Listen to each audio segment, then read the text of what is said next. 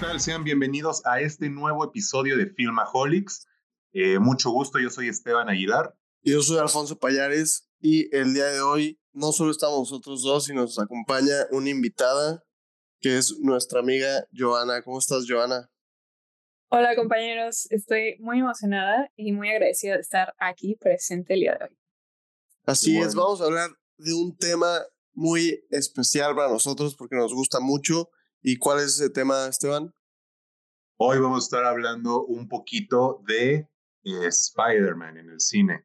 Eh, vamos a hacer un pequeño debate sobre, pues, obviamente todas las sagas que han habido, eh, concentrándonos un poquito más en el live action eh, que en las animadas y todo lo demás, ¿no? Este tema lo hemos elegido porque pues nuestra amiga Joana se encuentra actualmente en Nueva York y pues qué mejor símbolo de Nueva York en el cine ahorita que pues nuestro amigable vecino el hombre araña. Entonces, ¿cómo estás, Joana? Todo excelente, estoy muy emocionada y no sé, quiero ya compartir mi opinión de el mundo de Spider-Man porque soy gran fan. De hecho, no lo pueden ver ahorita, pero tengo una playera puesta representando. Bien, tal cual, poniéndose la camisa.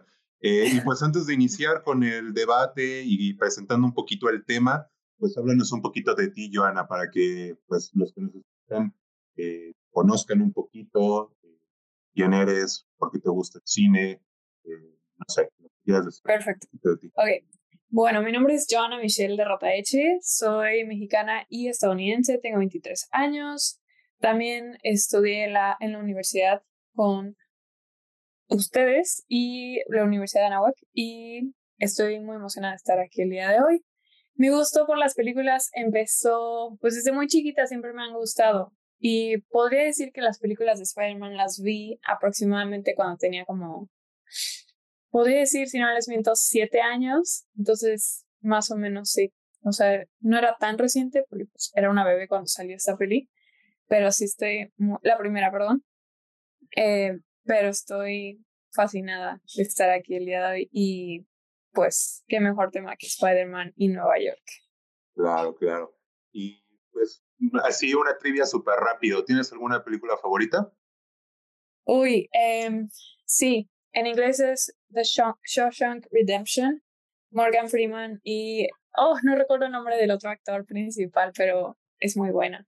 Sí, sí sé cuál es. Creo que en español es Sueños de Libertad o de Fuga, algo de así. Fuga, creo. Sí, sí. Ajá. Sí, una novela de Stephen King, muy buena película. Yo hace mucho que no la veo, pero muy, muy recomendable. ¿Y qué tal de serie? Uy, de series que es una cosa, yo me clavo demasiado con las series. Cuando las empiezo, las tengo que acabar en el momento. Eh, de comedia sería Modern Family, joya y The Office y Seinfeld también. Esos son tres. buenas, son buenas. Bueno, yo no he visto Seinfeld, pero The Office y Modern Family me gustan mucho. The Office, 100% avalado. Modern Family, la verdad a mí no se me antoja, pero pues ya luego veremos si le doy una oportunidad. Veremos. Y por último, ay, perdón, ¿sí? ¿Me decías? No, nada. Está bien. Y por último, la última película y la última serie que has visto o estás viendo. Um, ok, esto va a sonar súper chick flick, pero pues estaba sin nada que hacer y vi una que fue grabada en Venecia, me parece. Ajá, Italia. Una mega chick flick que está en Netflix, es nueva de película y serie. La última, creo que es Succession o Succession. Sí, No sé cómo le. Está en HBO. Muy buena. Sí, yo apenas vi el primer episodio ahora que venía en el avión de regreso de Cancún y me gustó, ¿eh? Me gustó el primer episodio. Muy yo la neta, yo sí sé cuál es, pero la neta no la he visto. Pues ya algún día la terminaremos de... Bueno, yo seguiré viéndola porque pues tengo muchas cosas que ver por ahí en HBO precisamente, pero ya vi el primer episodio ya más para saber de qué va y pues ya luego la veré con Alfonso a ver si le dedicamos ahí un espacio en, eh, eh, pues ya sea en Filmaholics o en este podcast. Pero muy bien, Joana, qué buena presentación. La verdad es que precisamente por eso, por todos estos temas que nos has dicho, eh, consideramos que es una muy buena invitada. Te conocemos ya de la UNI eh, y sabemos que pues, te gusta realmente este tema. Pero bueno, vamos a dar inicio a lo que venimos a este podcast. eh, vamos a hacer un pequeño debatillo sobre pues Spider-Man, ¿no? Como lo hemos comentado, en el cine, en este mundo eh, de adaptaciones en las cuales pues queremos ver a este, yo creo, gran héroe, el principal, el industria, de, digo, el emblema, perdón, de la industria del cómic, en este caso que es de Marvel, y yo creo que uno de los más grandes representantes, ¿no? Eh, como dijo Joana, ella ya tuvo una, un acercamiento muy, muy temprano a Spider-Man. Yo de mi, parte también lo tuve, eh, pero fue gracias a mi hermano mayor. Él veía desde la serie animada en Fox Kids, creo que se pasaba antes, después. Uf, esa era buenísima, ¿eh? Sí, y ya después cambió a Disney XD y ahorita Disney XD ya no existe, entonces pues esa es otra historia de, los canales de TV de, de Disney, pero esa fue mi primera aproximación eh, la saga de Raimi, obviamente la tenía súper presente porque me acuerdo de los promocionales que hacía Sabritas, de que salían varias cosas como, no sé si a ti suena, de los promocionales, de cómo luego te regalaban como de esos juguetitos pegajosos eh, que simulaban ser como la telaraña o los juguetitos de McDonald's, Burger King. Yo me acuerdo de esa saga por eso. Realmente, de chico, no la vi mucho, realmente ya me tocó pues, más grandecito hasta la saga de Andrew, pero sí me acuerdo y sí tengo muy presente la saga de Toby. Y esa ha sido mi primera introducción. ¿Tú qué onda, Alfonso? Yo, la neta, también en la serie de, de Spider-Man, la de caricatura, la de Fox Kids, esa era buenísima. Me acuerdo que la veía de chiquito pero nunca la, o nunca la pude acabar, o sea, no la vi tal cual, o sea, como estaba muy chiquito, como que solo veía episodios salteados y también tenía VHS. Y la de Sam Raimi, esa, me acuerdo solo de haber ido al cine a ver la 3. La 3 me acuerdo perfecto de haber ido al cine, y la, pero me acuerdo que la 1 me la regaló un tío en VHS que que fue a Estados Unidos, pero no, no, estaba en español, entonces me la tenía que echar en inglés. Yo, pues de chiquito no le entendía nada, pero igual me gustó un buen. Eso me acuerdo. Y la de Andrew Garfield, esa ya me acuerdo perfectamente. La neta me gustó mucho. Yo me gusta mucho ese Spider-Man de Andrew Garfield y pues así me acuerdo de la 2, que a pesar de que a nadie le gusta, a muchas personas no, a mí la neta sí me gusta un buen. Y más por el tema de, o sea, que meten a Gwen, porque a mí, la neta, yo, a mí me gusta más el personaje de Gwen que de Mary Jane por los cómics. Y la neta es que por eso como que me gustó más. Y la neta en Tom Holland, eso no me gusta nada. O sea, lo único que me gustó de Tom Holland es la última escena de la última película. Así, así se las pongo, o sea, de que esa serie y ese cast, o sea, a mí Tom Holland se me hace muy buen actor, pero no para interpretar a Spider-Man, o, no, o más bien no como lo pone John Watts. O sea, lo pone como muy inmenso para mí, pero pues ya entraremos en debate. ¿Tú qué onda, Joana? Dinos tu opinión de las películas sin enojarte, ¿eh? No te enganches. No, no, aquí estamos para escuchar y cada quien, pues ahora sí que aquí nadie tiene la razón absoluta. Eh, es simplemente nuestra opinión, pero sí, o sea, eso que dijiste de Tom Holland me acaba de dar una daga al corazón. Yo creo que a muchos. Sí, es un tema muy polémico. Me estaba, me estaba como retorciendo internamente, pero sí. Eh, bueno, pues si tuviéramos que ya entrar de lleno a calificar a los tres, uy, pues es que Toby Maguire se lleva el premio a muy buena interpretación per se de Peter Parker, porque sí, o sea, él lo construyó, creo que está muy bien basado. O sea, él fijó las bases y de ahí se empezó a construir todo, siento yo. Ahora, Andrew Garfield siento que es como un poquito más por el lado eh, sentimental, creo que todos nos podemos dar cuenta porque es como que las que más nos dolieron sentimentalmente o bueno, por el tema de pues Spoiler alert. la muerte de Gwen. y pues a ver, Tom Holland es un personaje, siento muy ad hoc para esta generación. Em, se ha venido adaptando bastante bien. pero a ver, también entre las tres que hizo Tom Holland, obviamente hay una que destaca.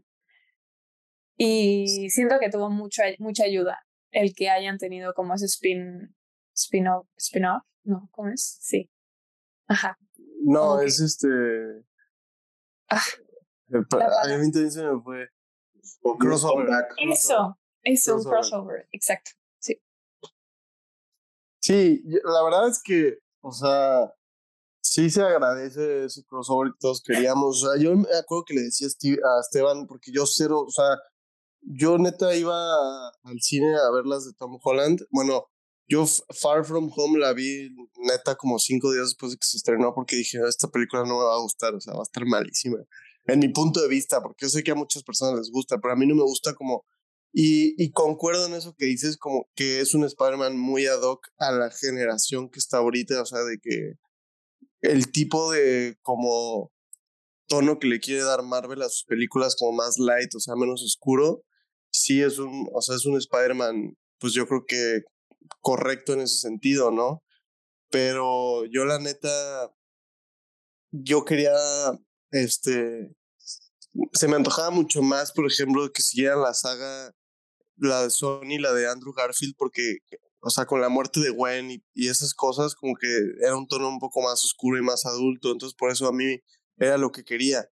Entonces, cuando se estrenó Far From Home, digo, perdón, No Way Home, yo le decía a Esteban, o sea, ya la neta no me importa cómo salgan, yo solo quiero que salgan, o sea, pues, pues va, va, a estar chido, ¿no? O sea, revives tu infancia y revives pues, tus Spider-Man favoritos.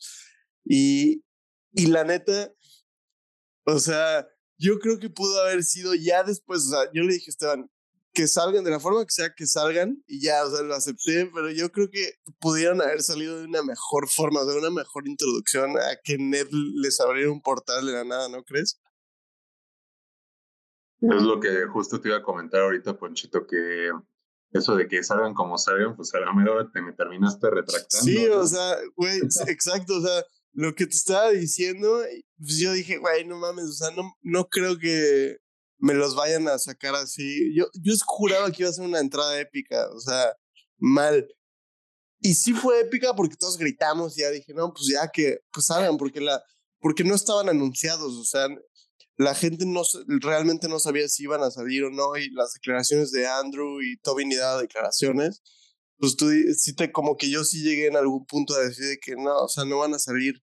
Entonces cuando salieron, pues sí fue algo del momento que me emocioné y así. Pero ya después que la vi por tercera vez, porque la vi dos veces en el cine y una en mi casa, ya la de mi casa dije como y la vi después de ver Doctor Strange que ves a esta niña, se me fue su nombre, que o sea, literal abre portales a otros, a otras dimensiones y no puede hacer un portal a esta dimensión. Y luego también Doctor Strange le costó hacer un portal en su película y así. Para que Ned, o sea, que no tiene nada que ver llegar de la nada a sacar ese churro, pues como que sí, no, no me encantó, o sea, no me gustó eso, pero ya, o sea, yo dije que salieran y como sea, y pues ya me tengo que tragar mis palabras, pero lo tenía que sacar. Sí, claro. Pues mira, ahorita ya estuvo bueno porque pues Joana dio como que su postura sobre los tres primeros, ahorita Ponchito igual. Eh, vamos a contextualizar ahora un poquito. La primera adaptación eh, live action de Spider-Man eh, que salió en el cine, pues fue allá en ese lejano 2002. Obviamente todos sabemos que fue dirigida por Sam Raimi. algo curioso es de que pues obviamente pues toda esta saga del hombre araña dentro de Sony está producida por un hombre que a lo mejor no muchos conocen, que se llama Avi Arad. Este es el responsable de que pues a veces no, no haya como que decisiones muy atinadas, ya hablaremos de él en un ratito. Pero bueno, siguiendo, el cast es pues obviamente Tobey Maguire como Peter Parker Spider-Man, Kristen Dunst, eh, Willem Dafoe, James Franco, Jake Simmons, este, ¿quién más sale en la dos? Eh, Alfred Molina, Alfred Molina. Sale Topher Grace, como ven. Igual James Franco. James Franco, claro. Entonces, yo creo que aquí nada más escuchando esta primera parte de la ficha técnica de las primeras películas, pues está muy fuerte. Sam Raimi venía de dirigir películas pues de terror, eh, se le conoce por eso, por Evil Dead, y pues realmente supo adaptar parte de ese como tonito medio oscuro también dentro de la misma trama. Como decía Joana, eh, pues aquí el Peter Parker eh, slash Spider-Man sí es un poquito más teto. Eh, en mi opinión, ahora que las volví a ver precisamente antes de No Way Home, que a mí es todo un rewatch, creo que sí se nota muy, muy lelo en ciertas, en ciertas partes, perdón, a Toby Maguire, como que tiene esa cara de ido, como que, no sé, o sea, pienso que era también la época, pero pues bueno, ¿no? Eh, y eso, sí, perdón. Sí, sí, o sea, sí te iba a decir que, pero es que a la vez era como contrastar las películas oscuras de Sam Raimi, pero también darle un tono para que los niños puedan ir a verla. Ah, sí, claro. O sea, realmente nunca subió de tono esta, esta franquicia más allá de ciertas como escenas muy marcadas con recursos de una película de terror, más no que fuera una película de terror, como sí lo hizo con Doctor Strange, ¿no? Ahí sí como que sí quería centrarse un poquito más y, se contuvo un poquito menos en ese sentido, ¿no? Pero pues bueno, a final de cuentas, eh, la, la, saga de, de Raimi, y también esto es uno de los puntos por los cuales quería invitar a Joana, es de que yo siento que de las tres, sí se nota como, al menos eh, en ciertos cómics, ese como personaje secundario importante que es quién, la ciudad de Nueva York, ¿no? Eh, en las tres películas se nota mucho cómo Spider-Man eh, o Peter Parker convive dentro de la ciudad. en la primera, pues está en un como festival, ¿no? dentro de, de, de, si mal no recuerdo. Este, en la 2, pues también se ve cómo va en su motito por las calles, eh, repartiendo pizza, eh, comiéndose un hot dog, eh, el típico de los puestecitos. o sea, siento que, que, la ciudad como tal, también cómo se balancea entre edificios, cómo los, los este, trepa, pues se nota mucho, ¿no?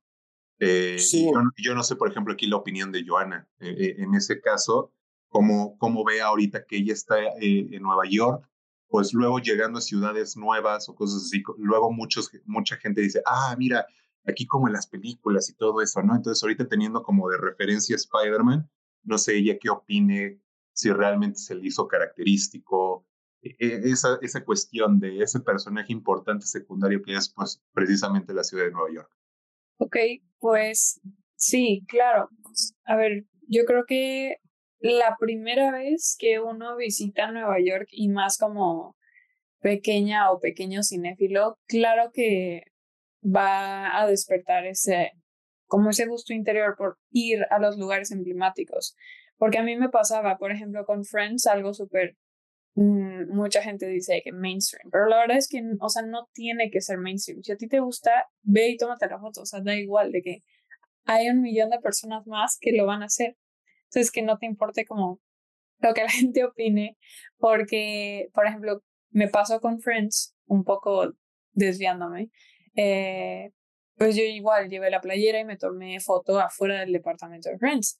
Pero, por ejemplo, ahora con Spider-Man, pues sí, mm, siento que al menos en las primeras tres de Spider-Man, no hay tanto, igual y me equivoco, no hay tanto como de dónde, de que, ah, me sacas la foto aquí porque aquí estuvo Spider-Man. O sea, como que está muy generalizado. Más bien, eh, las películas, por ejemplo, si tú vas a, no sé, Top of the Rock, o, ajá, tú sabes que ahí pues está King Kong y también hay un resemblance de King Kong, pero de Spider-Man siento que podría haber uno más, más marcado. Más eh, representativo, ¿no? Sí, completamente. De hecho, hay una escena, bueno, dentro de la escena más bien, donde conviven los tres este, Spider-Mans, cuando van a buscar a, este, a Tom Holland. Eh, acuérdense que hay una, una parte en donde dice, no, pues este, no hay un lugar donde les guste ir como para estar ustedes para estar ustedes solos y reflexionar. Y yo me acuerdo que, por ejemplo, este, el de Toby Maguire dice, ah, no, pues yo iba al edificio Chrysler. Y pues ah, sí, eh, en las películas, pues acuérdense que pasaba por, por ese edificio y era como el emblemático. Y Andrew al, Empire State, Exactamente, iba al Empire State. Y ahí pues obviamente se bajonea horrible porque es el de el de Tom Holland, ¿a dónde va? Pues a la azotea de su escuela, ¿no? obviamente mil por ciento desproporcional. Pero punto menos, otro punto menos, Joana, ¿eh? ah, ah, bueno, pero a ver, te digo que sí me estaba equivocando, porque yo recuerdo la primera vez que vine a Nueva York, yo soy súper fan de hacer una lista y todo, entonces en la isla fui marcando como los puntos que iba a visitar y e hice una lista de películas exactamente. Y me acuerdo que, pues sí, justo Peter Parker y yo, yo, Toby Maguire, perdón, este, trabajaba en Joe's Pizza. Y hay como 8000 Joe's Pizza en la isla, entonces no, he, no la he probado aún porque me he estado dedicando a probar pizzas de un dólar para encontrarla mejor. Pero sí, eh, definitivamente también me tomé foto ahí. Sí, con lo que decías de Friends, por ejemplo, que todo el mundo va al apartamento, ¿no? A tomarse fotos. Yo no he ido a Nueva York, pero hace poco un, un amigo fue y, por ejemplo, los primeros lugares a donde quería ir era precisamente a ese Joe's Pizza, ¿no? Al final de cuentas, si los busques por internet, sí está específicamente el restaurante en donde trabajó, entre comillas, pues el Peter Parker de, de Toby y tal cual, ¿no? O sea, entras al, me decía que entras al establecimiento y hay fotos de, pues de, del detrás de cámaras de, de, la producción estando ahí en ese pues, este, lugar. Y pues dice, sí, aquí somos Joyce Pizza, los originales que salimos en la película de Spider-Man, ¿no? Entonces, eh, a final de cuentas, yo personalmente creo que la saga de, mm, de, de Sam Raimi sí fue la que se sintió mucho en Nueva York. Y algo curioso con lo que iba es de que de todas las películas de Spider-Man, absolutamente todas las habidas y por haber, obviamente live action, la única que se filmó en su totalidad en Nueva York, ¿saben ustedes cuál es? No. Mm. Yo creo que las primeras tres. ¿Ustedes creen que cualquiera de las primeras tres? Sí. Pues no. No es cierto, fue, no fue la de Andrew, sí, cierto. Sí, la única que se filmó en su mm. totalidad en Nueva York fue la 2 de The Amazing Spider-Man. Todas las demás, obviamente por cuestiones de producción y de costos, pues no se puede hacer completamente en Nueva York. Eh, entonces, eh, creo que eh, las, de, las de Sam Raimi, la verdad no estoy seguro, pero algunas partes creo que se hicieron en, en, en estudios y otras en Nueva Jersey incluso. Entonces, obviamente... Y, y la de Andrew, la 2 fue la que le fue más mal. Sí, curiosamente. Pero bueno, hablando de, de Nueva York como este segundo, como personaje secundario, obviamente por todo lo que pesa en el, en el personaje de Spider-Man, tanto en los cómics como en su, en su haber, o sea, en su existir como tal, pues yo creo que la saga de, de Raimi se la lleva. Eh, ¿tú, ¿Tú concuerdas, Joana? Sí, y también se me olvidó mencionar que, o sea, no sé qué estoy diciendo, una disculpa, pero también otro lugar muy emblemático es, a ver, todos lo dicen de forma diferente. No sé si es Flatiron, Flatiron, Flat, Flat Iron, no sé, pero bueno, ahí era la oficina de, de J. Jonah Jameson, J.K. Simmons, el gran periódico. Ahí trabajaba igual de fotógrafo, bueno, freelancer, que no estaba contratado completamente. Sí, claro. Sí, tienes muchísima razón, ¿eh? Sí, sí. Y también, eh, también algo que sí o sí es increíble cómo lo supieron adaptar es que con las películas de Tom Holland hay unas varias partes donde él entra a delis o supermercados y habla español. Dice que, hola, ¿cómo estás? Ah, sí. sí, es porque aquí hay muchísimos mexicanos. Sí, sí, es cierto. Que entra a una tienda de, de un mexicano que le, no sé qué le dice de su hija, algo así, ¿no? Sí. Que después se la destruyen. Les decía la uno. Ajá. Sí, fíjate que, o sea, todas tienen pues ese aspecto como de Nueva York. Por ejemplo, la primera de Tom Holland, la de Homecoming, también se ve cómo va usando el metro, eh, cómo se balancea entre calles, no tanto entre edificios, sino entre calles. y la de Andrew Garfield también se balancea entre edificios, pero mi problema con el de Andrew Garfield es que la mayoría fue hecho en CGI, si me entiendes? La ciudad. Luego la mayoría de las tomas se, se centraban obviamente en la ciudad alrededor de Oscorp. Y pues obviamente todo el mundo sabe que ese edificio pues no existe. A contrario de como dice Joana, por ejemplo, como lo hicieron con el Daily View, ¿no? En la lo adaptaron, sí. Entonces, por ejemplo, también la escuela, la escuela de, de, Peter Parker en la primera también es un, es un set real. Entonces, eh, yo siento que sigan en ese sentido y se siente mucho la presencia de Spider-Man. De hecho, también otro dato curioso es que se tuvo que retrasar un poquito, pues obviamente la promoción de Spider-Man en su momento, pues porque todos sabemos qué pasó con el atentado de las Torres Gemelas, ¿no? Entonces, este, hasta incluso a eso es a lo que iba. La misma promoción de la película iba muy de la mano con la ciudad de Nueva York. Entonces, pues yo creo que esto es un muy bonito agregado porque pues se toma la ciudad en cuenta. Eh, ojalá y Joana pues que está allá y ahora que salga pues diga, ay, estuvo mi mi Andrew. Pero... Aparte de mí. o bueno, en tu caso pues Tom Holland, ¿no? Pero, ¿cómo se dice? Eh, sí, yo creo que que en ese caso, pues obviamente, y creo que es decisión unánime, gana la de Raimi, ¿no? Sí, aparte, yo creo que eh, dejando de lado lo de Nueva York, yo creo que Sam Raimi hizo un extraordinario cast para sus películas. O sea, siento que William Dafoe es el personaje ideal para interpretar al Duende Verde y la neta estuvo, o sea, estuvo cool la escena que lo mataron, pero yo siento que no lo debían de haber matado. O sea, yo siento que, o sea, ese güey se pudo haber cargado una trilogía entera. Pero lo hizo, porque al final de cuentas en la 2 sale y en la 3 también. O sea, sí, pero, o sea, Harry. Ajá, sí, pero, o sea, ya no de Duende Verde, pues, o sea, ya como de la mente de Harry.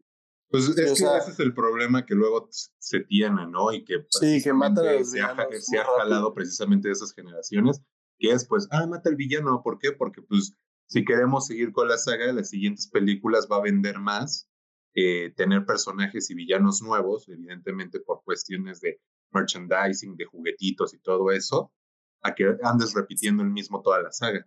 Sí, sí, eso, eso sí. Pues ese sí es un problema que siempre se ha tenido en este tipo de, de sagas, ¿no? Porque, ah, bueno, nos quedamos hablando un poquito de, de, Spider-Man, así se llama tal cual esta saga. Eh, del cast ya hablamos, del director, ya hablamos un poquito de Nueva York, hablando también como por ejemplo lo que dice Alfonso del cast, pues si nos vamos ya al, al reinicio del 2012 con The Amazing Spider-Man, pues ya como dices tienes un nuevo cast, este, tenemos a Andrew Garfield, tenemos a Emma Stone, Mi novia Emma Stone. Tenemos a, eh, a él nunca supe eh, mencionar bien su nombre, pero es Herfis y Fans, algo así, que es el ah, lagarto que ahorita está en House of the Dragon, ¿no? Le está, está haciendo muy bien ahí, porque acá en Spider-Man como que pues me lo un poquito, ¿no? Con el CGI de, de cómo se dice todo. Pues sí, es que la, la, gente quiere ir al cine a ver al lagarto, no al actor. O sea. Sí, pero a lo que voy es de que el papel como tal de Kurt Connors y así, o sea, realmente no lo dejó brillar. O sea, estuvo muy X, muy chafa el villano, a lo que voy.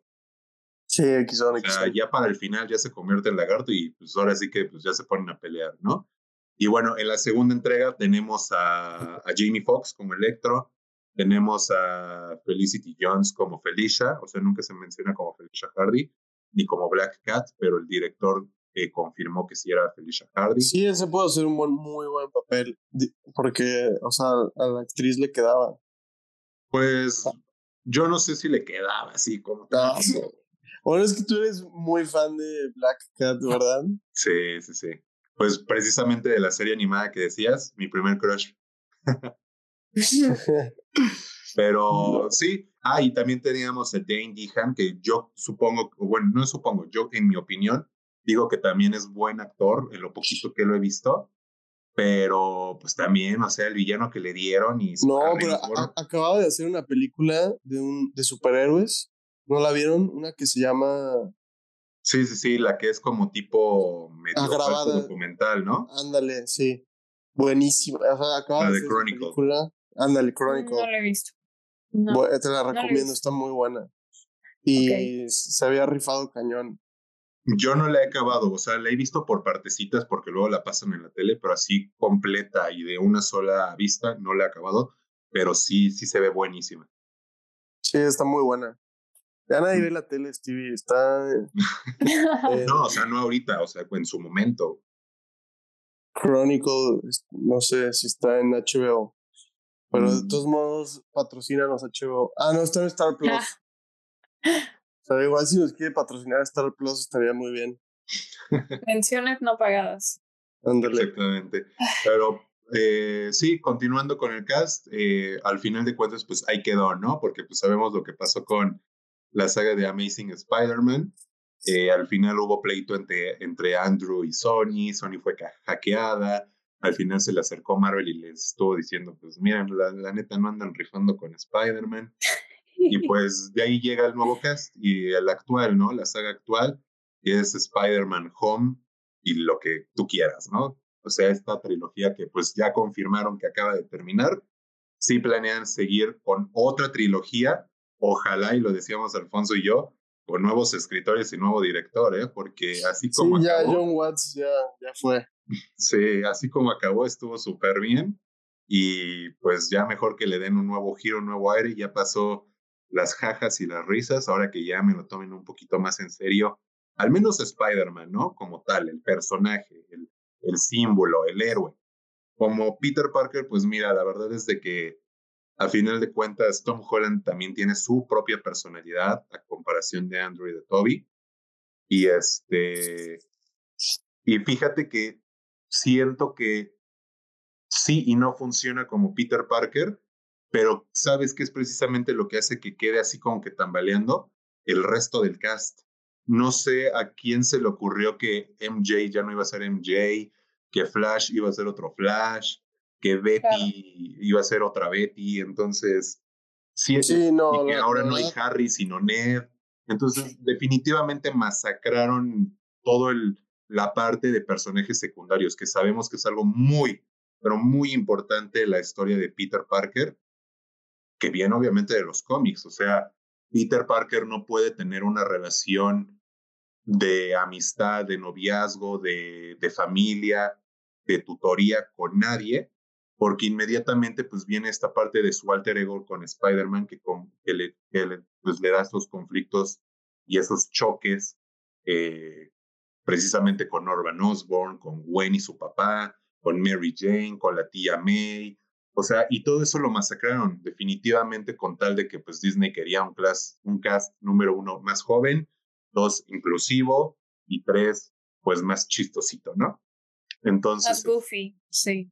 Exacto. Entonces, pues yo creo que la verdad es de que de los de las tres sagas, como lo hemos comentado, este, hasta ahorita de cast, definitivamente pues la uno vuelve a ganar la 1 sí supo atinarle a los personajes secundarios. Por ejemplo, Flash no vuelve a salir después de la primera, pero pues funciona, ¿no? Como el bully.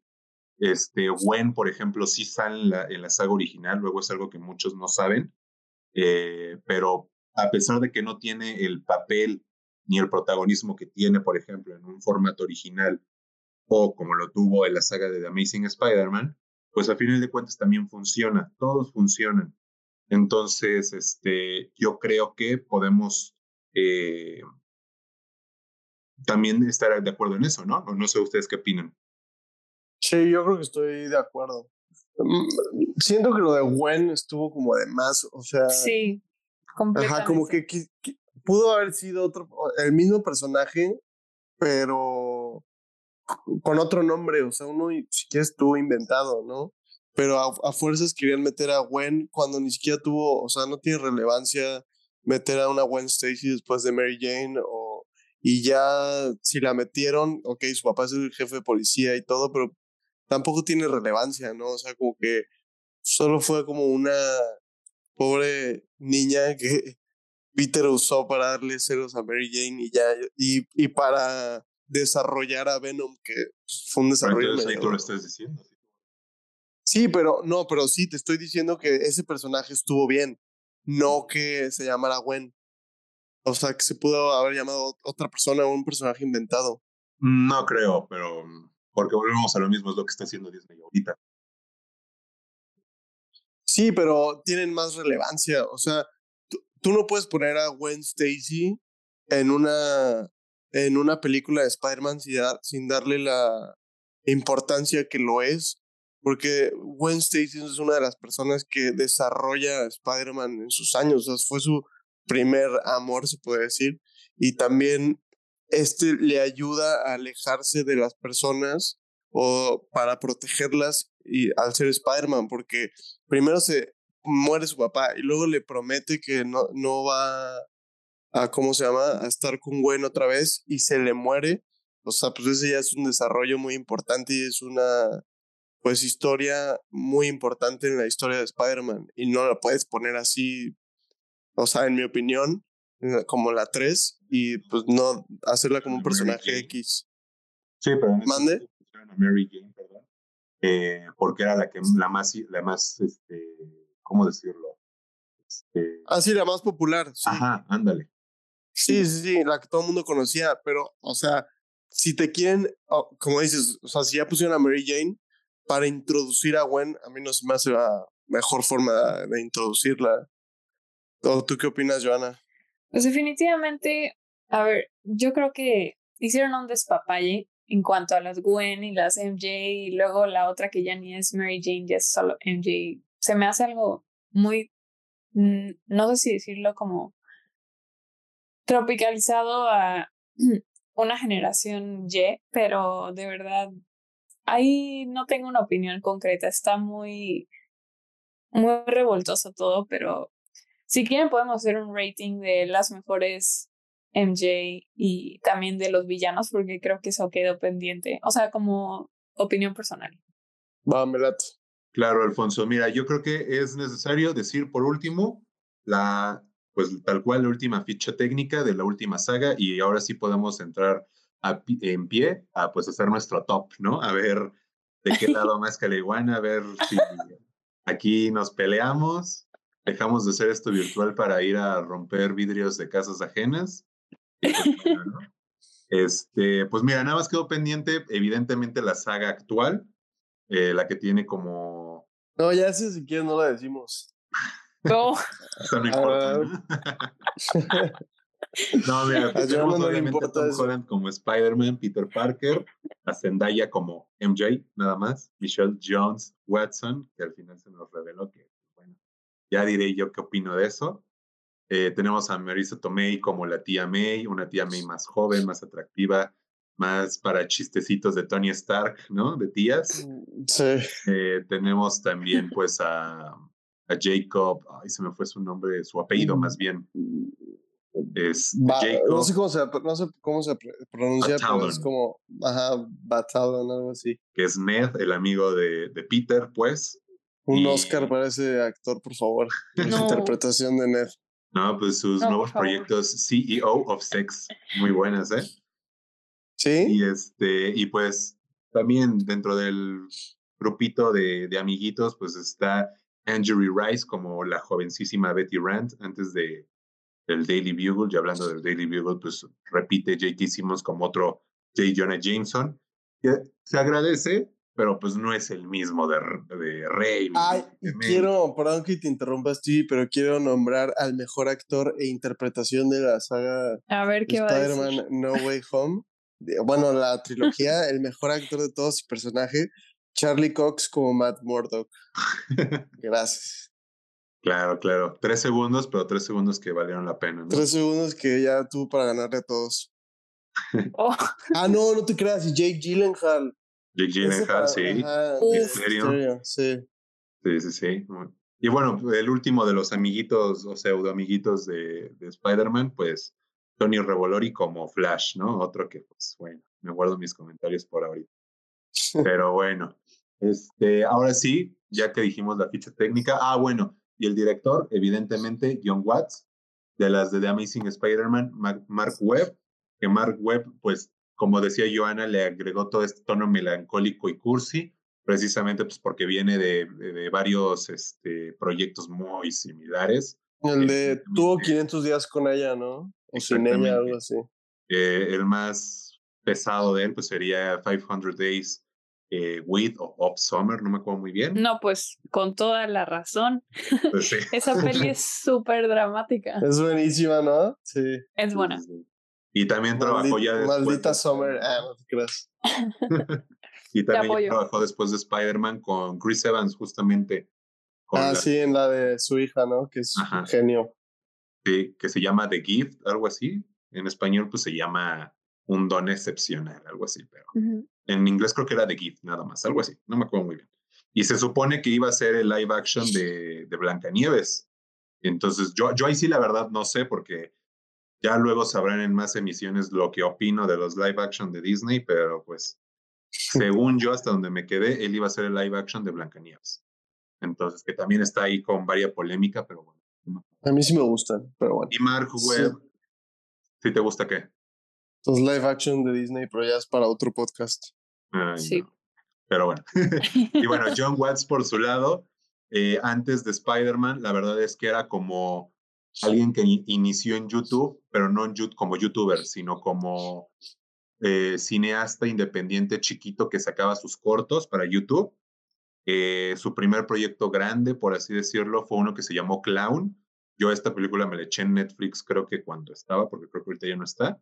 Es una película chiquita con, con, con actores no tan reconocidos, pero que sí trabajan en el medio de películas medio pequeñas, independientes como Eli Roth. Y, este, y, pues no es una película muy buena, pero pues bueno. Yo igual la vi, a mí, a mí sí me gustó porque, o sea, es como las películas palomeras de miedo que están buenas. Ah, ¿tú sí la viste? sí, la del cuate que se pone el disfraz y ya se le queda, ¿no? Se le vuelve piel, sí. sí. exactamente. A, a, mí personalmente no me encantó, no me gustó. Digo, tampoco es la peor cosa que he visto. Sí, o sea, yo no la recomendaría, pero Está palomera, pues. Y pues también hizo ahí una que otra peliculilla chiquita, cortecillos, pero pues al final Marvel le dio su, su, su gran paso con Spider-Man, ¿no? Nice. Eh, fue el que iba a dirigir Los Cuatro Fantásticos, gracias a Dios también ya se salió de eso. Y mira, la verdad es que no tengo nada en contra de John Watts. Luego, realmente el que tiene el problema es el escritor, no tanto el director, porque el director nomás va y dirige. El que, sí, claro. El que tiene que ver con la historia y todo eso pues, son los productores y el guionista. Eh, que por eso también luego yo siento que muchos se le tiran a, a John Watts, cuando pues, a lo mejor no, no, no al 100% él tiene que ver, pero, o sea, a final de cuentas, pues sí es parte de los creativos, ¿no? Pero bueno, entonces, este, yo creo que ya podemos dar pie ahora sí, 100% a generar nuestros tops, como decía Joana yo creo que podemos iniciar tranquilito, ¿no? Eh, digo, hasta cierto punto, y podemos, este, pues hacer nuestro top de villanos, ¿no? Empezamos con los villanos, ¿les late? Ahora. Sí, me late. A ver, las, las primero, Joana. Ok, uf, ay, ok. Mm, mejor villano. Podría decir. ¿Quieres que hagamos un recuento de quiénes han salido? Pues yo creo que ya sabemos, ¿no? Más o menos. ¿O pues quisieras hacer el recuento? Ah, eh, por ejemplo, ¿te acuerdas de el gran villano conocido como Shocker? ¿Se acuerdan de que salió Shocker? Sí. sí, sí. No, espera. ¿El que daba toques? es Nacho, ¿no? Nachito. Ah, no, ese es Electro. No, no, no. Nachito es Scorpion. Ah, sí, ah, sí, uno que era, sí, que, sí, que lo mata al buitre, ¿no? Ajá, y después se hace otro Shocker al final de cuentas. Sí. Estamos hablando de cómics, ¿no, verdad? No, no, no, en, no. en Esto fue salió Shocker. Es, es de tu saga favorita, Joana, ¿qué pasó? no, ya, ya me acordé. Es que no lo, no lo traigo aquí presente, pero ah, es que peor. No, es que la neta no, o sea, ese güey. Como que tampoco tuvo, sí, tampoco tuvo como que una historia sí, no, desarrollada. Sí, ni yo me acordaba. Pero gracias por mencionarlo porque pues es parte de, ¿no? Sí. Eh, uy, yo podría decir que peor villano. A ver, Mira, de todos los que ha habido, ¿cuál es el peor, peor para ti? Ah, es que hay mucha controversia porque, por ejemplo, muchos dicen que puede ser el lagarto o Electro, o hasta el hombre de arena. Pero todos tienen una historia, o sea, como que a todos sí les hacen de que un trasfondo de por qué son lo que son y por qué se volvieron villanos y está padre. Sí, un eh, desarrollo. Ajá, porque eso es lo que a mí me gusta. Ah, peor villano, yo diría que igual y eh, el lagarto, porque ni siquiera me acuerdo del lagarto. sí, puede ser. Sí. Y mejor villano, uff, pues el famosísimo y queridísimo. Esperen, ahorita les digo su nombre. Se llama en la vida real Alfred Molina. Sí. Pues sí, él obviamente. El Doc Ock. Sí, es muy bueno. Muy bueno. De, ah, Esteban? Y, y, y, tú estás hablando, Joana, ya de plano de todas las sagas, ¿verdad? Sí, yo diría que sí. Ok, entonces, pues ahí hay un punto menos para la saga de Andrew y uno para este, la de Toby. Las originales, sí. Entonces tú, Alfonsito.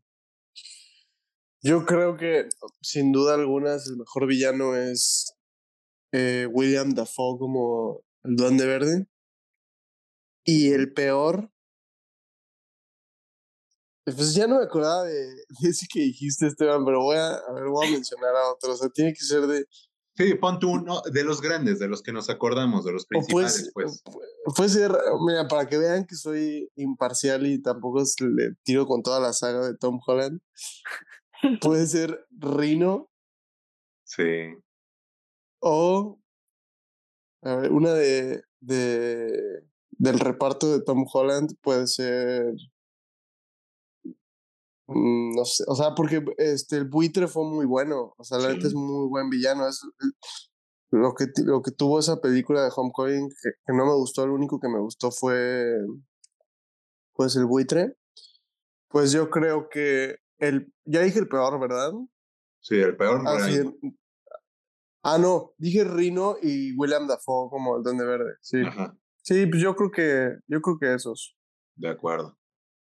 Pues a mí, perdón, perdón por interrumpir, pero a mí no me gustó el buitre y lo voy a decir porque ya estamos aquí, pero porque a mí me encanta Tom Holland, ¿ok? Saludos.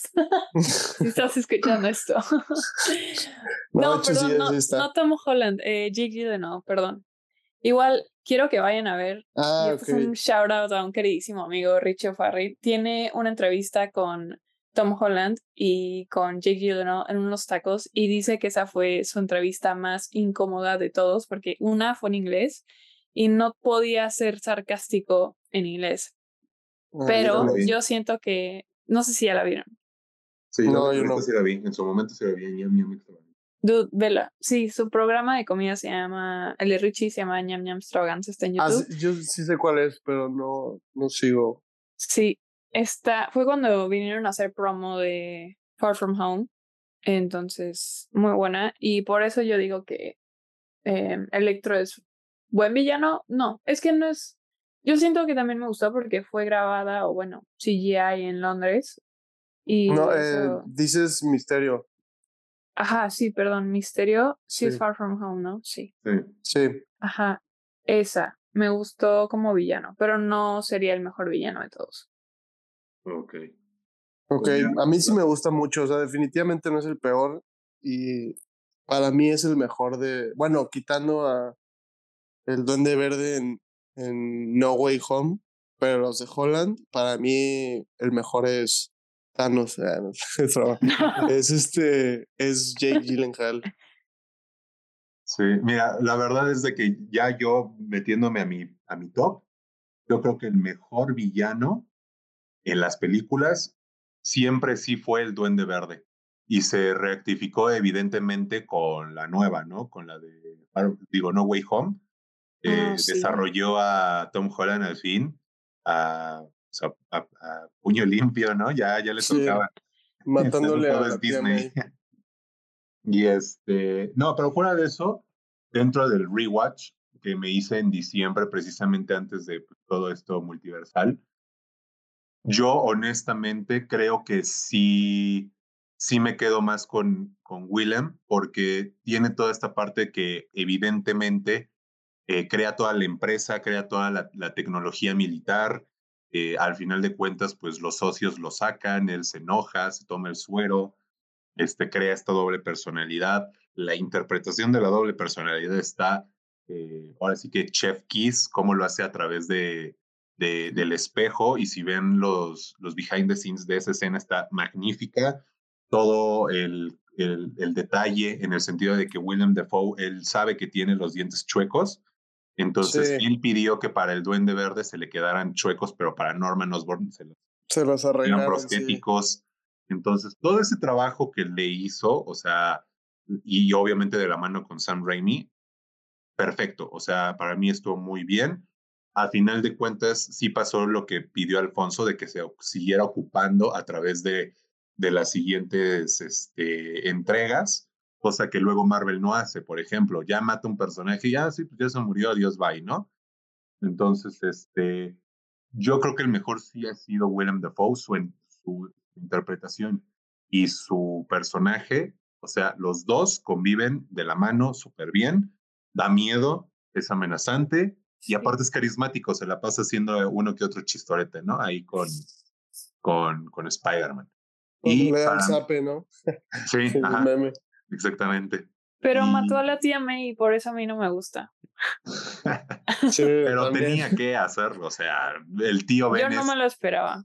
El tío ben no, nadie, nadie. En esa serie, eh, digo, en esta saga, perdón, y el mismo John Watts lo confirmó. También Kevin Feige ya no quería nada que ver con el tío Ben pero pues a final de cuentas es parte de, y si no hay tío Ben, entonces, pues al final de cuentas sí era necesaria la muerte de, de la tía May. O sea, yo digo.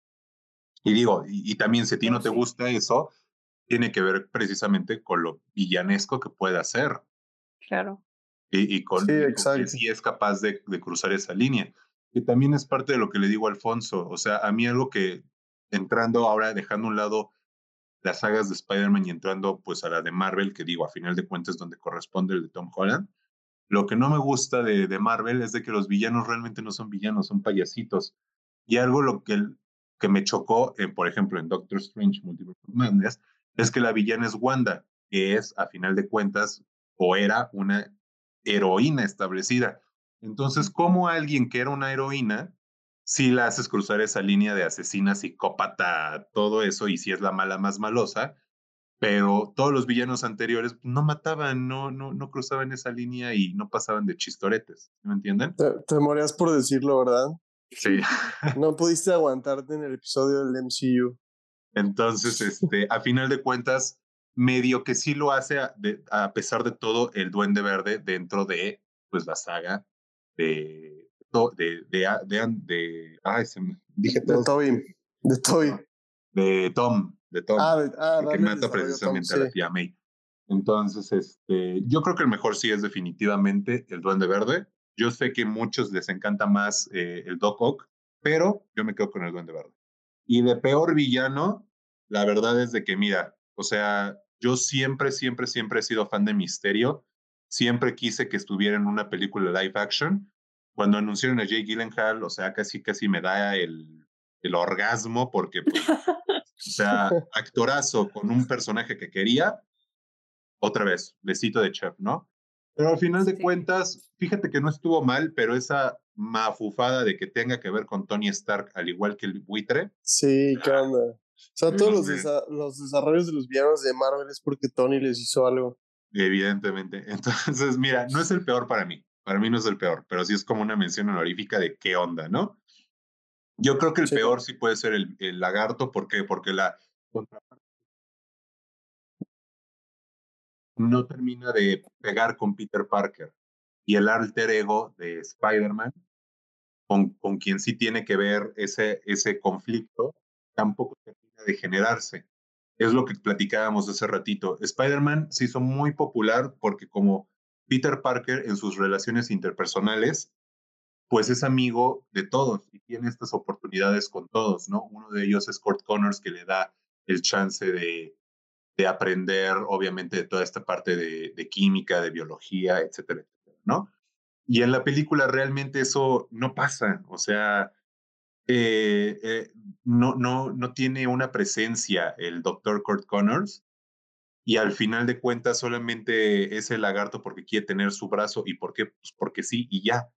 Y luego quiere convertir a todos en lagartos. Ah, exacto, y al final todo quiere convertir a todos en lagartos pues porque tiene que ser malo. Entonces, la verdad es que yo me quedo con peor villano, con el lagarto, pero pues también está Electro, que es igual de patético, y, que, y ni qué hablar del Duende Verde, pero del de indígena. Entonces, pues, y luego pues está Rhino también, como tú dijiste, Alfonso. Entonces, pues peor villano, toda la saga, ¿eh? Toda la saga de, de Andrew Garfield, la verdad. Pobre Andrew. Y, lo que es, yo sí le doy como peor villano a toda la saga, porque no hay ninguno que destaque. Sí, no hay uno bueno, la neta. Eh, sí, pero bueno, eh, al final de cuentas, pues terminó ganando la, la saga de Sam Raimi con, con los villanos y perdió la de, la de Mark Webb. La de John Watts, pues queda lo que comentamos, ¿no? Irrelevante en el sentido de que sí eran buenas propuestas tanto el, el buitre y Misterio, incluso hasta Thanos, como menciona Alfonso, pero pues tienen más que ver con, con Iron Man y las películas son de Spider-Man, no de Iron Man, ¿se me entiende? Sí. Sí. Entonces yo creo que mejor Sam, estamos de acuerdo, ¿no? Sí. Peor, pues Mark Webb y, e irrelevantes, tal cual, así se queda, pues John Watts. Sí. Sí. Creo que Sí, es decisión sí. unánime, ¿no? Sí, puede ser. Me duele, pero sí. Pero bueno, ahora ya que hablamos de villanos, pues a ver, de, de, de Peter Parker, no de Spider-Man, de Peter Parker, ¿cuál creen que sea el mejor? Híjole. eh, bueno, tú, Joana, di. Peter Mira, es que antes de que empiecen, yo sé que hay algunos que como que les choca eso, ¿no? Así como de, ay, ¿cómo va a ser mejor Peter Parker y después mejor Spider-Man cuando son lo Sí. mismo, ¿no? O sea, puede Sí. picarle a alguien. Pero al final de cuentas, estas versiones cinematográficas, como que sí los trabajaron en diferentes, ¿sí me entienden? O sea, no, yo siento que no hay uno donde, una saga en donde los trabajaron como uno mismo. Precisamente los trabajaron como aparte.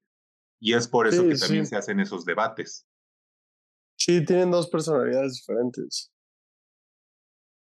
Entonces, Pues, a ver, yo ¿tú, siento ¿tú qué opinas, que yo siento que lo complementa al 100, o sea, 50 y 50, Tobey Maguire, porque yo, o sea, yo veo que nos transmite cómo el personaje sufre para cumplir con su deber con la sociedad, porque él, no sé si se dan cuenta, pero creo que es en la segunda, que él casi casi que se rinde y dice, no, es que esto no es para mí, no lleno los zapatos de Spider-Man, y él literal se quita la máscara y va afuera y se da cuenta de que la injusticia sigue, los robos y todo, y dice, no es que, o sea, algo me está carcomiendo por dentro, pero yo no puedo. Entonces, ese deber, esa, esa necesidad de ser, pero no poder, eh, me impresiona y creo que nos transmite esa vibra de es, es que él es el mejor Spider-Man en cuanto a la responsabilidad ciudadana y del deber y todo. Pero del Peter Parker también, porque pues siento que encaja tan bien el cómo toda su transformación, por ejemplo. También hubo una transformación física y química y lo que quieran, porque a él pues le picó la araña y los demás simplemente, no sé si me equivoco, construyeron un artefacto para poder ser Spider-Man. Entonces, siento que eso es como muy importante em, porque pues es genuino y él llena los zapatos tanto de Spider-Man como de Peter Parker.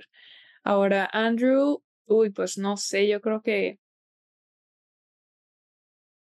es un parteaguas. O sea, yo creo que él empezó a darle este giro más goofy a Peter Parker. Y ya de ahí fue que Tom Holland también fue más goofy. Pero si tuviera que poner entre Andrew Garfield y Tom Holland, pues yo diría que Tom Holland puede ser un mejor Spider-Man. Oh, dropped mic.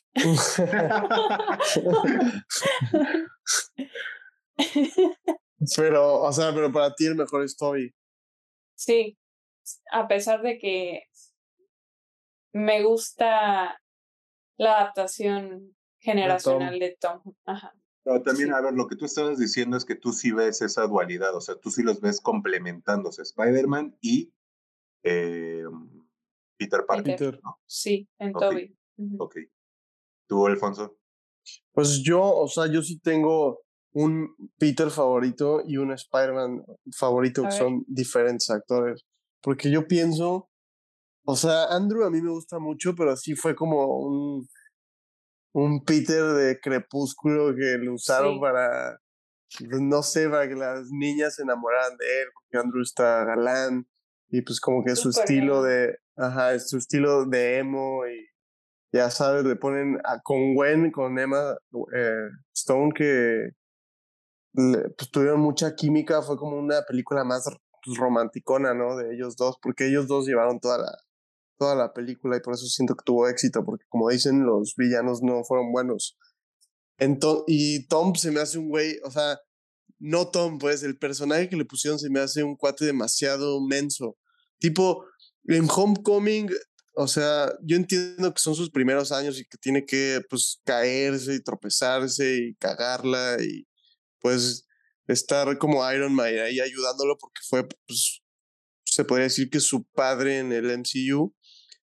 Pero ya que aprendió todo eso y que fue lo de Endgame en Far From Home, que ya vio que se muere Tony y que ya está dispuesto a este, pues, tomar su lugar como Spider-Man y proteger la ciudad, otra vez, o sea, fue como un retroceso para mí porque fue que, no, o sea, quiero dejar de ser Spider-Man para irme de vacaciones a Europa y decirle a la niña que me gusta, que me gusta y que quiere ser mi novia. Fue como algo que dices, pues no, o sea, ya después de todo lo que vivió en Endgame y así, sería como algo más maduro, que ya lo pusieron, pero hasta la 3 con la muerte de la tía May. En cambio, Toby Maguire se me hace eh, mi, mi Peter Parker favorito porque siento que también como a Steve y yo nos gustan los cómics, se podría decir que el más apegado a los cómics originales. O sea, un Spider, un Peter Parker, pues literal que vive en un cuartito que apenas le alcanza para la renta, que tiene miles de problemas con, con la tía May, por no decirle que es Spider-Man, con Mary Jane al principio. O sea, son como, no solo es Spider-Man y ya, o sea, tiene su lado de Peter que tiene muchísimos problemas, que está estudiando la escuela está trabajando y no le alcanza para nada. Es como que a pesar de eso, o sea, a pesar de todos esos problemas, decide siempre salir y ser Spider-Man. Entonces siento que es lo que más representa a Peter Parker. O sea, que no importa, en la película de animada hay una frase muy chida que dice, no importa cuántas veces nos tiren, siempre nos vamos a levantar porque somos Spider-Man. Y eso siento que es más como para Peter Parker de levantarse a pesar de todos los problemas que tiene, a pesar de que le matan al tío Ben, le matan a Gwen, le matan a la tía May, ahora siempre se vuelve a poner el traje, ¿no? Entonces siento que... Y lo tocaron muy bien en la 2, que fue cuando dijiste que deja de ser Spider-Man, pero después se da cuenta que no, o sea, que tiene como una obligación o un deber de ayudar a su ciudad. Y eso me gustó mucho, por eso es mi Peter favorito. Y en Spider-Man, siento que el de, el de Andrew, o sea, me gusta mucho más porque siento que es ya un Spider-Man que dice como más chistes y está hablando y interactuando con los villanos y burlándose de ellos, haciéndole bullying con palabras y, y como más espectacular a la hora de, a pesar de que sea CGI, como dice Stevie, a mí sí me gustan mucho las escenas. Para mí es las mejores, mis escenas favoritas de balanceo son las de Andrew Garfield, porque me gusta, luce mucho. Y a pesar de que el primer traje está, o sea, es diferente, a mí sí me gusta, pero es diferente. Ya en el de la 2 a mí se me hace el mejor traje de todas las películas que han salido. O sea, siento que es el que o sea, más me ha gustado de todos. Y cómo este interpreta no a Peter, sino ya a Spider-Man es mi favorito porque siento que es el que más se apega a los cómics. Y ya, eso es todo. ¿Tú qué opinas, Stevie? No, pues mira, la verdad es de que con los dos estoy de acuerdo eh, obviamente en ciertos puntos, ¿no? Eh, algo que decía Joana, que nada más aclarar, a los tres sí les picó la araña. O sea, lo que pasa aquí es de que a Toby, él genera sus este, telarañas de manera orgánica porque el director, a, Sam Así se lo inventó. Eh, pues él no creía como que eh, como real de que un chavito de prepa pues creara un artefacto. Entonces por eso se las dejó eh, orgánicas. Ya los otros dos pues sí lo crearon, pero a todos los tres les picó la araña. Entonces, este... Gracias por la aclaración. Es que justo no sabía si les picó o no les picó, porque de lleno sí sabía que a los últimos dos sí como que lo fabricaron. Sí, sí, a, Andrew todavía se le ve como, lo pican. Ajá. Pero a, sí, a Andrew, sí, como que les da el, la super fuerza y trepar por las paredes y la agilidad y el sentido arácnido, pero las telarañas sí las fabrican ellos. sí. Pues mira, yo rápido ya también para no, no alargarnos, yo, yo puedo decir que a mí en dualidad, Peter Parker Spider-Man también me sigue gustando más el de Toby, pero hay cositas que, que no me terminan de, de encajar, de agradar. ¿Por qué? Porque el Peter Parker de Toby, volvemos a lo mismo, si vuelves a ver las películas, está muy lelo en ciertas partes. O sea, se le queda viendo a Mary Jane como, como tarado tal cual. Es que no hace falta que se le caiga la baba. Entonces, pues porque está enamorado. ¿Tú, no estás enamorado? ¿Qué, Stevie? ¿Nunca estás enamorado? ¿Qué? No, pues sí, pero es muy lelo a, lo que voy, a la, representación. sí, es sí te entiendo. Y este, volvemos a lo mismo, nada más hace falta que se le caiga la baba para terminar de caricaturizarlo. Pero al momento, y, ya, ya lo que voy con esto también es de que como Peter Parker luego tiene escenas en donde realmente como que se ve que, que lo construyeron así de que le cuesta entablar conversaciones, le cuesta este, ser, ser alguien más, este, eh, más activo, que hable más, que sea más, más extrovertido. Más, presente, exactamente. Y al momento de ser Spider-Man, sí lo es, pero tampoco termina de hacerlo al 100% como tú dices, como Andrew Garfield. A final de cuentas sí hace los chistes y sí, sí es un poquito más extrovertido. Por ejemplo, cuando pelea con, con, el, con el luchador, le dice, lindo traje, ¿quién te lo hizo? ¿Tu novio o tu mamá? Cosas así. Que de hecho hace poquito lo querían cancelar por esa escena, o sea, una tontería. Eh, también al, Doc Ock le, le dice mucho chistorete entonces, a final de cuentas, como, o sea, sí me gusta y siempre voy a terminar de, reconocer ese Peter Parker, ese Andrew, ese, ese Spider-Man, perdón, pero Andrew Garfield lo pudo hacer mejor, si no es que la elección del cast al momento de ser Peter Parker es muy, como dices, muy cancherito, muy... No le crees que sea un nerd, evidentemente, o sea, está actuando, obviamente en una en la situación de la vida real todas las morras lo van a estar pelando porque es muy guapo y, muy carismático y muy, ay, mira qué lindo, que a final de cuentas es lo que pasó, ¿sí me entienden? Sí. yo sí reconozco que el Peter Parker slash Spider-Man pudo ser mejor en esa saga, pero yo no me la termino de comprar porque el Peter Parker es muy cancherito, o sea, ahí sí se ve muy sobreactuado, ¿sí, ¿sí me entienden? También Gwen Stacy, Gwen Stacy pues es la niña más linda, más bonita de toda la, la, preparatoria que presentan, y ya nada más porque es nerd, ya no muchos la pelan, ¿sí me entienden? Sí.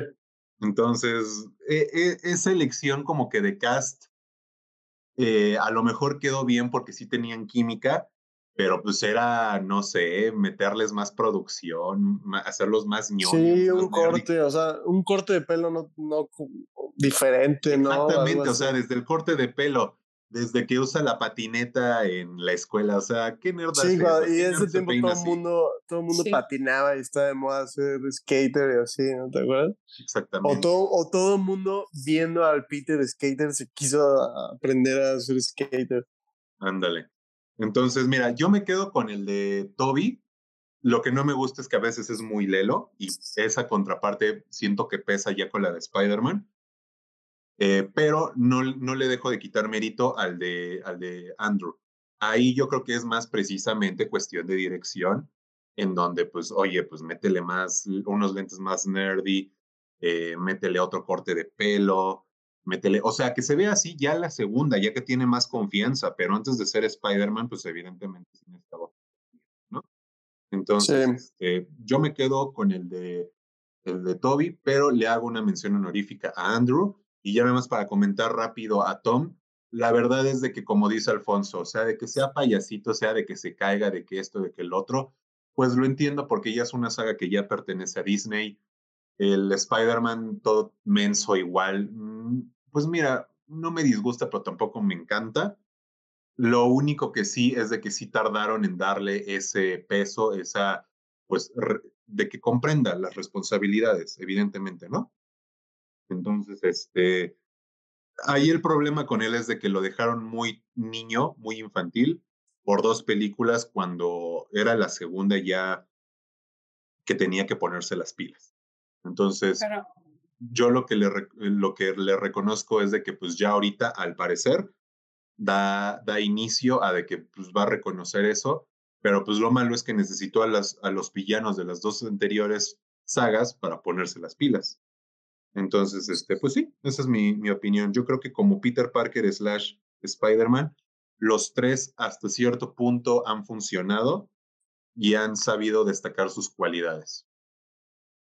Sí, Joana, ¿querías decir algo? Mm, pues nada, solo preguntarles así muy breve, ¿cuál ustedes podrían decir que es la mejor película y la peor película? O sea, obviamente no, no porque es la peor significa que no debería existir o la mejor porque supera a las demás, pero así de rápido, ¿cuál para ustedes?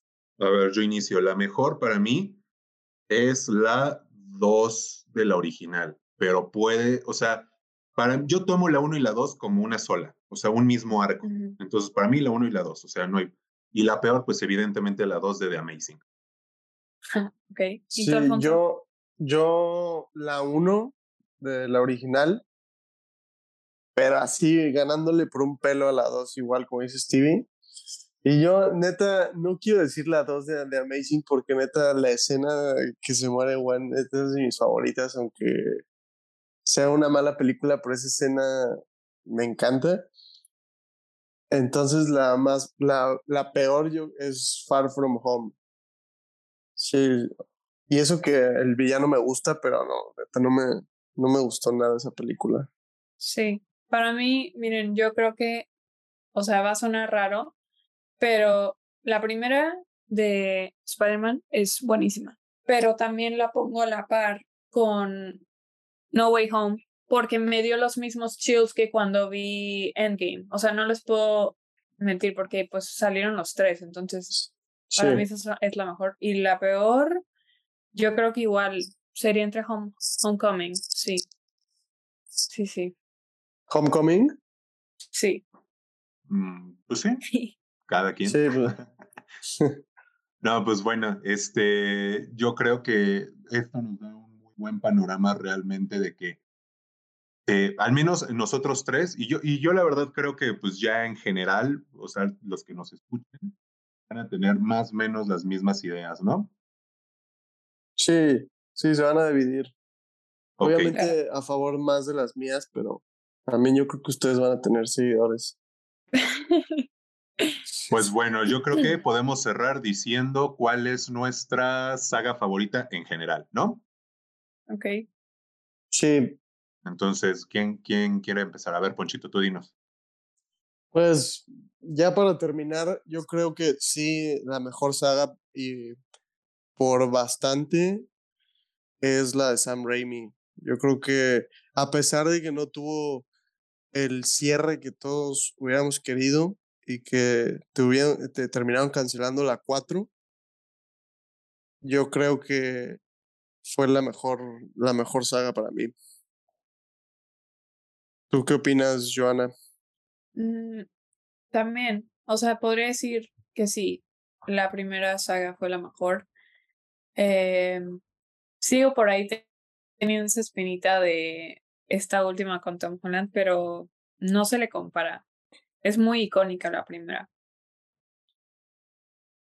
Sí, exacto, es demasiado icónica porque fue como que el primer Spider-Man en el cine y aparte lo hicieron y se veía pues literal espectacular con cómo se balanceaba y el traje y como que fue la primera vez que vimos pues algo así en superhéroes, o sea, yo creo que fuera de Batman, de personajes icónicos en películas, yo creo que Spider-Man fue el primero en Marvel en tener a su, pues, fans eh, el fanservice completado después de la primera película y la segunda todavía para unos mejor, ¿no? Que la primera, pero la verdad fue una muy buena saga, ¿no, Esteban?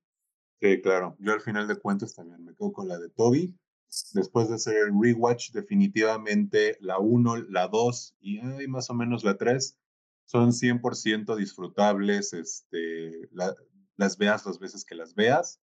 Las de Andrew sí pesan un poquito por los villanos, por el melodrama. Y las de Tom, pues a final de cuentas pueden quedarse como palomeras, ¿no? Así como de que, ah, un día que no quiero hacer nada, pues los chistecillos caen, ¿no? Sí. Yo, yo lo que quiero decir es de que a final de cuentas, por todo lo que hemos hablado, cast, dirección, eh, la ambientación, todo gana la saga de, de, Toby, pero también hay un, un factor muy importante que me di cuenta ahora que las volví a ver y es los momazos. O sea, no, no hay película de las tres que no pase en donde apliques un Rick Dalton y digas, eh, el meme el de, sabes, yo también soy un científico, sí, no digas mamadas Mary Jane, el de todo, o sea, literalmente. Bueno, ese ni siquiera lo dice, pero...